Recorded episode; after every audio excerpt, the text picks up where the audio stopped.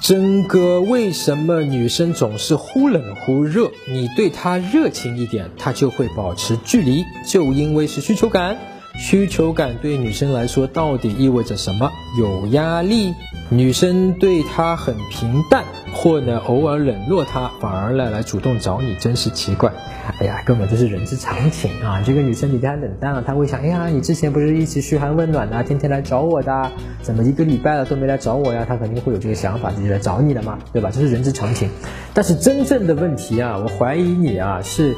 对他的热情的这个热情的方式出了问题，就像你问题里面讲的，可能你的热情是给女生压力了，你可能并不太擅长于表达自己，说我想你了，我关心你在干嘛呀，对吧？你可能你对他表达的这些热情，它背后是带着一个索取，就是我来找你，不仅仅只是跟你表达说我想你了。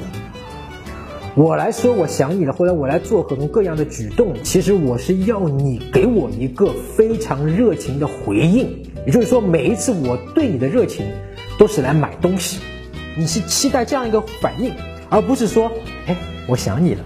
说完之后，你是一点反应都没有，你也 OK 啊，正常的。我要做的就是要去。